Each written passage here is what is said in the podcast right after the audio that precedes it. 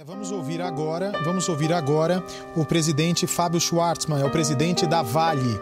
É o primeiro pronunciamento dele após a tragédia. Vamos ver o que ele tem a dizer, por favor.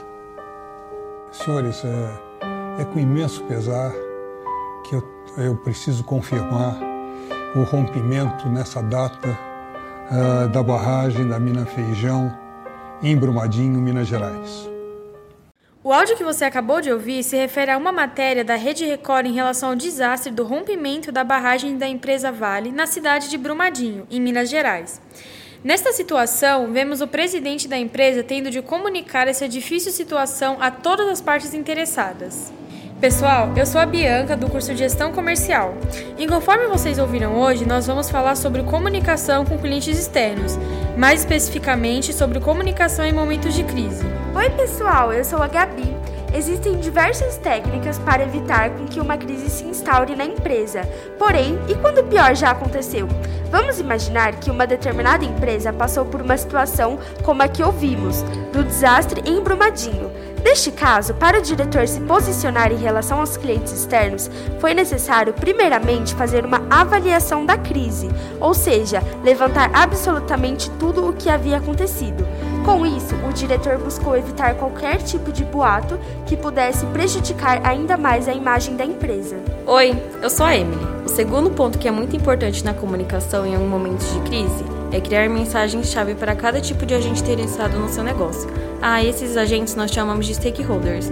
Uma empresa que teve um caso de assédio sexual exposto na mídia precisa saber que cada agente vai ter um interesse diferente no desenrolar da questão. Por exemplo, jornalistas vão querer saber de todos os fatos detalhados para noticiar. Os clientes vão querer saber quais medidas serão tomadas para punir o assediador e quais medidas serão tomadas para que isso não volte a acontecer. E os acionistas terão interesse em saber se o caso pode ferir ou não a imagem da empresa, consequentemente causando queda no lucro. Oi, eu sou o Gustavo. O terceiro ponto importante na comunicação de assuntos delicados é garantir que a informação seja reta e sem ruídos. Para isso é importante alinhar tudo o que se sabe sobre a crise, primeiramente com seus colaboradores, pois eles são os principais divulgadores de informações da empresa. Fazer isso vai garantir, inclusive, que aconteçam menos ruídos de comunicação. Oi, pessoal, eu sou o Vinícius.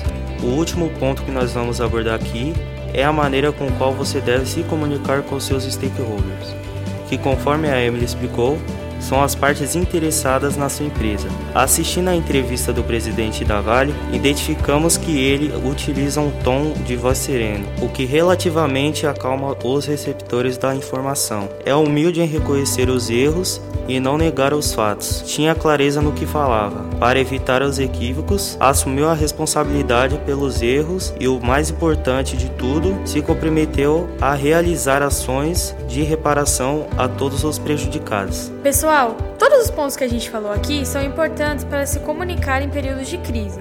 A gente espera que vocês tenham gostado e aprendido um pouco também.